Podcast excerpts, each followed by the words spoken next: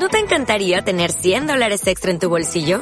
Haz que un experto bilingüe de TurboTax declare tus impuestos para el 31 de marzo y obtén 100 dólares de vuelta al instante. Porque no importa cuáles hayan sido tus logros del año pasado, TurboTax hace que cuenten. Obtén 100 dólares de vuelta y tus impuestos con 100% de precisión. Solo con Intuit TurboTax. Debes declarar para el 31 de marzo. Crédito solo aplicable al costo de la presentación federal con TurboTax Full Service. Oferta sujeta a cambios o cancelación en cualquier momento. Capítulo 3. Una canción para el desesperado. Aunque el teatro sobre Flatbush nos parecía un tesoro, estaba en un estado deplorable. Gastamos más de 250 mil pesos en arreglos antes de poder mudarnos allí en enero de 1979. Fue entonces que se inició un verdadero despegue espiritual. Solo habíamos estado en el edificio de Flatbush menos de un año cuando alguien que tenía contactos con un estudio de grabación de Manhattan, se nos acercó y sugirió que el coro hiciera lo que se denomina un custom album, álbum de encargo, una producción de bajo presupuesto para uso propio. Hicimos eso en 1980 y Carol compuso tres o cuatro de las diez obras. De algún modo llegaron copias a Nashville y varias compañías de música empezaron a ponerse en contacto con nosotros. World Music hizo una nueva presentación del primer álbum y la puso a la venta en todo el país. Pronto nos pidieron que hiciéramos dos más. El coro terminó grabando con una amplia gama de músicos que iban desde Larnell Harris a Baby Mason, a Wayne Watson, a los Talley, a Morris Champan, el principal conductor de alabanza y adoración de la costa oeste. Los domingos no era extraño que el coro cantara y testificara con una unción tal que descendía sobre los presentes un espíritu de alabanza, cambiando completamente el rumbo de la reunión. Una vez el coro tenía programado cantar tres canciones. Como introducción a la segunda canción, un muchacho previamente adicto dio su testimonio. Había un sentir tan poderoso del amor de Dios que no pude evitar acercarme cuando la canción estaba terminando, rodear con mi brazo al muchacho y extender una invitación allí mismo para que las personas recibieran a Cristo. La respuesta fue inmediata y fuerte. El coro nunca llegó a cantar la tercera canción, pero al fin y al cabo, ¿por qué quedarnos aferrados a un predeterminado orden del culto si las personas tienen disposición de entregarse a Cristo? Dios podía usar al coro o a cualquier otro, para hacer que todo el servicio se convirtiera en una reunión de oración si así lo deseaba. Volvió de la muerte. Entre las muchas personas que fueron tocadas por el Señor en esos días, inicialmente a través del coro, pero también por medio de la reunión de oración del martes por la noche, una que se destaca es una joven delgada y pelirroja llamada Roberta Languela. Su historia es tan asombrosa que dejaré que sea ella quien la cuente. Nací en Brooklyn, la cuarta de seis hijos, y fui criada en la isla de Staten. Mi padre era un estibador que proporcionaba un buen pasar y una educación católica para todos nosotros. Me producía felicidad ser parte de lo que yo pensaba era un hogar estable y afectuoso. Pero después, cuando solo tenía once años, todo se derrumbó. De repente nos estábamos mudando a Florida para estar cerca de los padres de mi madre. El único problema era que papá no nos acompañaba. No me había dado cuenta de la tensión que se había levantado entre mis padres, que estaba destruyendo su matrimonio. No me era posible creer lo que estaba sucediendo. Nuestra familia siempre se había mantenido unida si no era posible confiar en que los adultos harían lo correcto, ¿de qué se trataba la vida? Quedé hecha añicos. Al cabo de un año o dos empecé a manifestar mi desdicha al dedicarme a la bebida y a fumar marihuana. Mi madre se volvió a casar, lo cual solo logró empeorar las cosas en lo que a mí respecta. Siempre peleábamos. A la edad de 16 años Regresé a Nueva York para vivir con mi papá durante un año. Eso no resultó ser mejor. Abandoné la escuela y fui a recorrer el país por mi cuenta. Un año después estaba nuevamente en Nueva York viviendo con un hombre que me doblaba en edad. Solo quería que alguien, cualquiera, me amara y me cuidara. Desafortunadamente, este tipo era adicto a drogas inyectadas por vía endovenosa. En poco tiempo, ambos estábamos dándonos cocaína y heroína. Acabé dándome una sobredosis varias veces. Una noche terrible de 1980 me inyecté tantas drogas que la gente dijo que mi corazón en realidad había dejado de latir.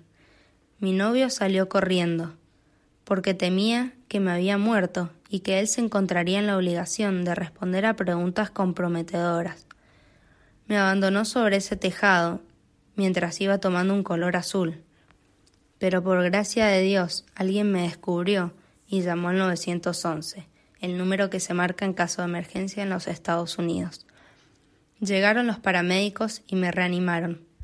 Tenía tan poca estima propia que estaba segura de que nadie consideraba que yo tuviera valor alguno. Eso me llevó a una relación destructiva tras otra. Alrededor de 1982 había alquilado junto con el que era mi novio en aquel entonces un apartamento en un segundo piso encima de una florería contigua al Brooklyn Tabernacle. Por supuesto que no teníamos ningún interés en lo que ocurría allí. Mi novio era violento, con frecuencia me golpeaba, un día me dio una golpiza tal que me rompió el tímpano. Pero cada vez que ocurría yo le rogaba No me dejes. Era una situación sumamente patética. Pero peor que la golpiza, peor que ser odiada, era la idea aterradora de quedarme sola. Me resultaba insoportable. Recuerdo que un domingo por la tarde estaba tan angustiada que lo amenacé. Me voy a quitar la vida, le dije tumbado en el sofá, mirando un partido de fútbol, ni levantó la vista. Ahora estoy mirando el partido de los Jets. Hablame en el entretiempo. No tenía ningún interés. De algún modo seguí trabajando como barman en los clubes nocturnos. Estaba totalmente metida en la cultura punk de los años ochenta, caracterizada por el aspecto de muerta, para lo cual no me cepillaba el cabello por un mes. Recuerdo que frecuentaba las galerías de tiro, donde unas veinte o treinta personas se drogaban a la vez compartiendo jeringas. Aunque me atemorizaban las consecuencias de compartir esas agujas, era mayor mi desesperación por las drogas. Después de que cerraran los bares de Greenwich Village en horas de la madrugada, me dirigí al ambiente de después de hora, que incluso a las personas locas les resulta locado ni siquiera saber las cosas atroces y violentas que ocurren en los clubes, que duran incluso hasta pasado el amanecer. Finalmente me dirigí a casa. Al subir por la escalera, saliendo del subterráneo vestida en mi chaqueta de cuero negra, me encontraba con una acera cubierta de feligreses, todos esperando entrar al tabernáculo. Apretaba los dientes al pasar por allí. Tantos rostros felices me hacían rabiar. Abriéndome paso entre la multitud, corría escaleras arriba tan rápido como me fuera posible. El único problema era que mi ventana comunicaba al callejón que daba a la iglesia, y no podía escaparme de la música que atravesaba las paredes. Canciones como How Jesus Loves, Cuánto ama Jesús y I'm Clean, Estoy limpia. Escuchaba las melodías y en ocasiones me quebrantaba. Había algo en la música que me tocaba aun cuando no deseaba que me tocara. Pero entrar a la iglesia de ninguna manera. Estaba segura de que Jesús nunca podría amar a una persona tan adicta como lo era yo. Al poco tiempo, mi novio y yo nos separamos, como siempre, y me trasladé a otra relación, a otro apartamento en el lado oeste superior de Manhattan. A veces escuchaba cantar en la ducha a la, a la mujer que vivía en el piso de abajo. Un día me encontré con ella en el pasillo y le dije A veces la escucho cantar. ¿Se dedica usted a la música? No, en realidad no. Solo canto en el coro de mi iglesia y me gusta ensayar las canciones en casa. ¿Cuál es su iglesia? pregunté. El Brooklyn Tabernacle. Me había mudado, pero esa iglesia seguía persiguiéndome. Mientras tanto, se intensificó mi abuso de drogas y alcohol, En ocasiones no había comida en la casa, nos cortaban la línea telefónica. Empezamos a vender muebles para costear mi hábito de drogas. No obstante, de alguna manera siempre lograba mantener mi trabajo. El hecho de que me pasara la noche drogada no me impedía levantarme por la mañana e ir a trabajar. Una noche, en casa de un amigo, rompí en llanto. Por primera vez en mi vida dije creo que es posible que tenga un problema de adicción. Ese comentario fue el eufemismo de la década, pero para mí representó un importante primer paso. Durante los días siguientes concentré mi atención en lo que me parecía era la causa de mis problemas, mi novio. Su uso de drogas ejercía una mala influencia sobre mí, ¿verdad? Así que lo eché. Al cabo de unas pocas semanas tenía un novio nuevo que no se drogaba. En lugar de eso, era traficante, Traía kilos de cocaína a la casa. Obviamente seguí drogándome. Una noche llamé a mi madre que estaba en Florida, que para ese entonces se había convertido en cristiana. Empecé a hablar acerca de mi vida y no me pude detener. No sé cómo lo logró, pero respondió con calma ante las revelaciones sobre mi persona, invitándome a Florida para pasar un par de días con ella. Esos pocos días en Florida se extendieron hasta convertirse en catorce meses. Mi madre me puso en contacto con narcóticos anónimos y me desintoxiqué. También logré, después de tantos años, obtener mi diploma general de equivalencia a la secundaria. Mi vida finalmente parecía estar mejorando y estaba segura de que podía conquistar al mundo, pero mi confianza recién descubierta pronto se desmoronó. Una visita al médico develó una horrible realidad. Yo era VIH, virus de inmunodeficiencia humana, positiva. Después de haber compartido tantas agujas a lo largo de los años, esta noticia no tendría que haberme causado sorpresa. Pero la noticia me enfureció, al venir justo cuando me esforzaba por poner mi vida en orden. Estaba enojada conmigo y con Dios. Regresé a Nueva York y empecé mi propio negocio. Mientras tanto, mi hermano Stephen había conocido al Señor y empezó a hablarme de Cristo, pero yo no le hacía caso alguno. Finalmente acepté acompañarlo al, al Brooklyn Tabernacle, pero insistí en sentarme en el balcón, llegar tarde y salir temprano. En la actualidad, Roberta Languela dirige nuestro programa llamado New Beginnings, Nuevos Comienzos, un ministerio semanal de extensión dirigido a drogadictos y desamparados. Ahora cuenta con la participación de 100 obreros que viajan en el subterráneo cada domingo por la tarde hasta los refugios y centros de rehabilitación para acompañar a las personas hasta nuestra iglesia, donde reciben una comida y asisten a la reunión de la noche. Su vida irradia el amor del Señor. En estos días, Roberta es una verdadera luchadora, aun cuando no se siente bien, cuando los domingos por la noche se sienta en el balcón rodeada de todos los desamparados que ha traído consigo. Ninguno es demasiado sucio ni demasiado perdido para que ella se interese por él.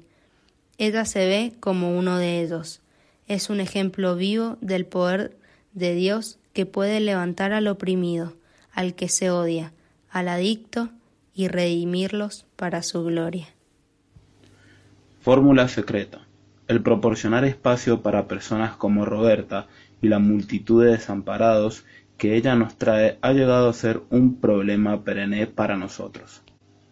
En 1985, el crecimiento general de la Iglesia nos obligó a agregar un culto por la tarde a las tres y media y a principios de 1996 un cuarto servicio cada uno de ellos de dos horas y media de duración. Siempre hemos sentido que debíamos dar al Espíritu Santo tiempo para orar. No se puede apresurar a las personas haciéndolas pasar por una especie de línea de montaje. Los horarios de culto ahora son de 9 de la mañana a 12 del mediodía, de 3 y media de la tarde a 7 y media de la tarde. Esto lo convierte en un programa agotador pero no nos queda otra alternativa hasta poder mudarnos a un establecimiento más grande. Sencillamente no puedo soportar impedir la entrada a la gente, lo cual ha sucedido con demasiada frecuencia. Cuando hay gente en la sala de desborde, más el vestíbulo, y sentada sobre sillas apilables, viendo monitores de circuito cerrado, podemos dar cabida a por lo menos 1.600 personas por reunión.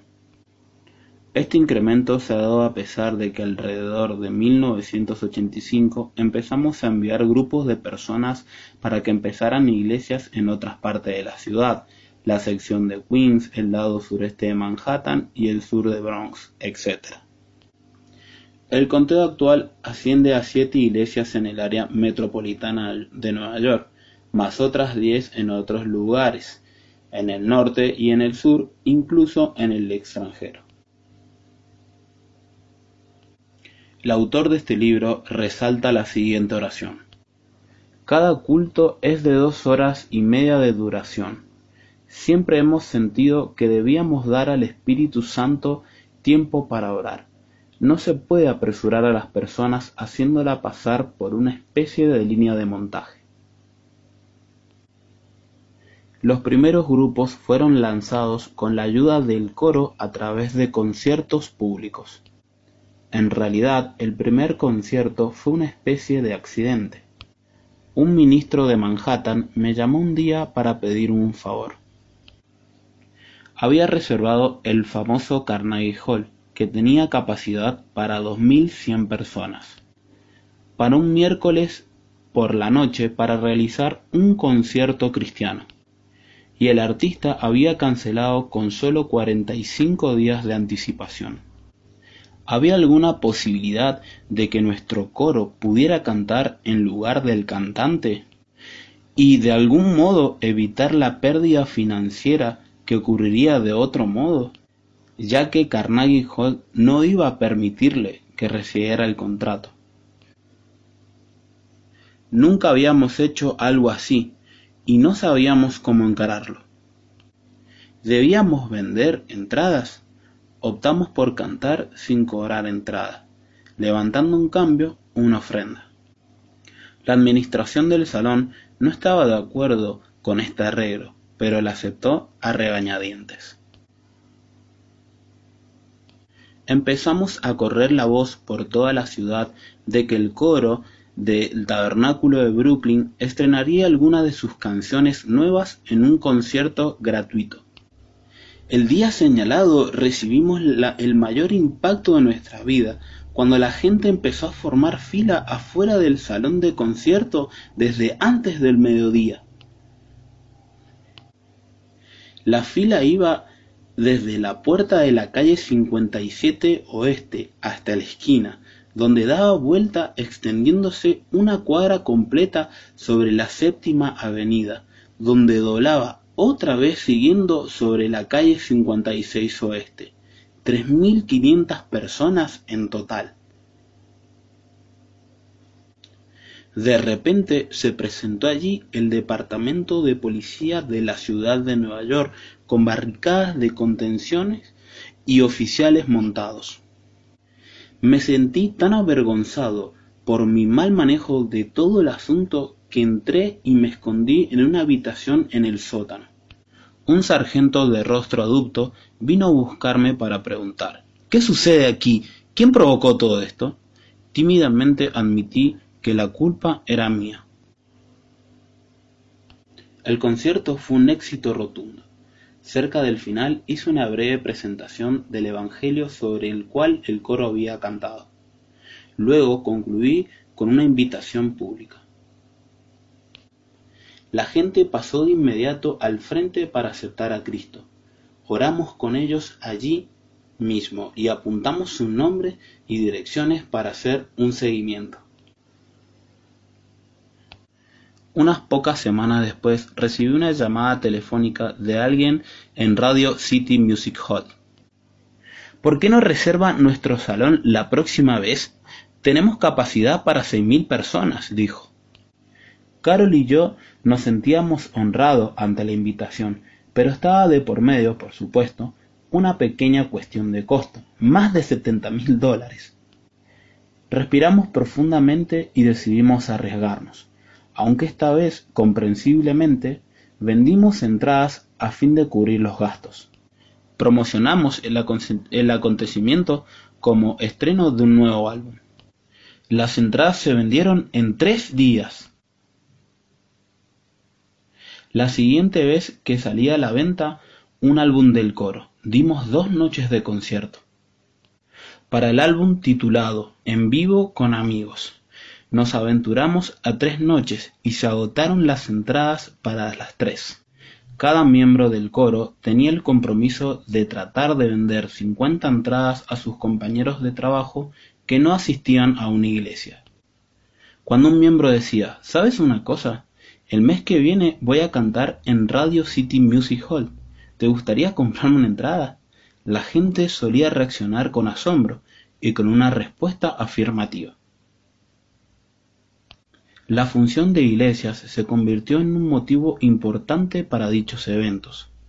Regalábamos entradas gratuitas en la sección de la ciudad donde deseábamos empezar una iglesia.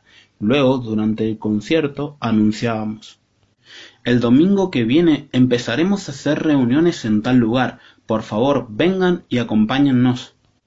El mayor distribuidor de música coral cristiana de Estados Unidos nos llegó a conocer, le gustó la música y un día se sentó con Carol para preguntarle. Así que, ¿cuál es la fórmula que usan? ¿Qué es lo que hacen que le dé resultado? Ella empezó a hablar de la reunión de oración del coro. Seguro que el visitante pensó para sí. Ella no comprendió mi pregunta. Yo quiero saber qué es lo que hace que la música sea tan inspiradora. Pasaron meses antes de que comprendiera que la vida que se percibe en la música proviene de la oración. Esa es la fórmula. Sí, la violencia de la vida, de las zonas urbanas deprimidas, nos ha presionado para que oremos. Pero, ¿acaso el resto del país está viviendo en estado excelente? No lo creo. Verdaderamente no se puede enseñar la oración mediante principios, seminarios y simposios. Debe nacer de un ambiente completo de sentida necesidad. Si yo digo, debería orar, pronto se me acabaría la motivación y dejaré de hacerlo. La carne es demasiado fuerte. Es necesario que sea impulsado a orar. Sí, la violencia de la vida de las zonas urbanas deprimidas nos ha apresionado para que oremos. Cuando uno tiene alcohólicos que intentan dormir en las escaleras de la parte de atrás de su edificio, cuando sus jóvenes son asaltados y acuchillados al dirigirse a las reuniones de jóvenes, cuando uno se topa con travestis en el vestíbulo al terminar la reunión, no puede escaparse de su necesidad de Dios. De acuerdo a un reciente estudio realizado por la Universidad de Columbia, 21 centavos de cada dólar que pagan los neoyorquinos en impuestos municipales se, gastan tratando de sobrellevar los efectos causados por el cigarrillo, la bebida y la droga. Pero ¿acaso el resto del país está viviendo en estado excelente? No lo creo. En la aldea más pequeña de la zona rural sigue habiendo necesidades urgentes. Cada congregación tiene hijos rebeldes, miembros de la familia que no están sirviendo a Dios.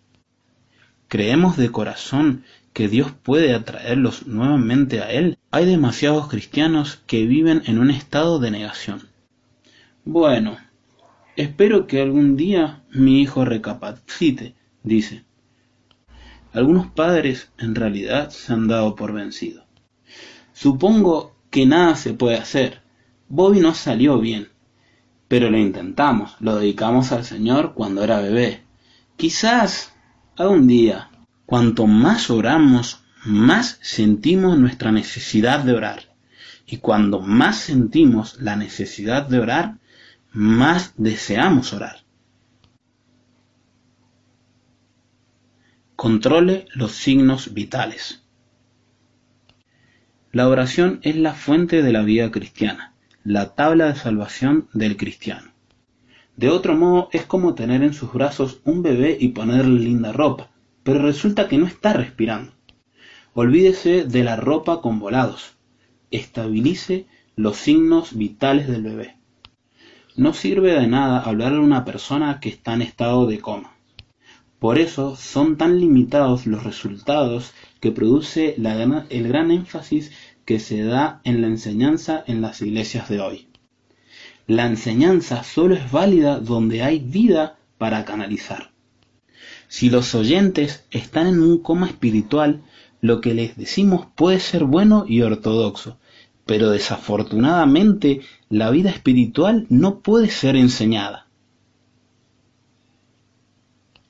Pastores y iglesias deben llegar a sentirse molestos, al punto de decir no somos cristianos del nuevo pacto si no tenemos una vida de oración. Esta convicción nos produce un poco de incomodidad. Pero, ¿de qué otra manera podrá producirse una apertura hacia Dios?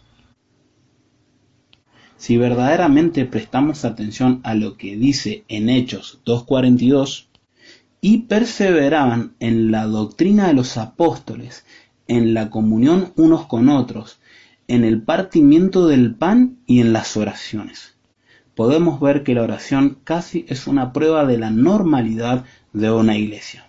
Invocar el nombre del Señor es el cuarto sello distintivo de contenido en la lista. Si mi iglesia o su iglesia no está orando, no deberíamos cancherear de lo que sabemos o de la cifra de asistencia de nuestra reunión del domingo por la mañana. En efecto, Carol y yo nos hemos dicho repetidas veces que si alguna vez se afloja el espíritu de quebrantamiento y de invocación del nombre de Dios en el tabernáculo de Brooklyn, sabremos que estamos en dificultades, aun cuando tengamos una asistencia de 10.000 personas.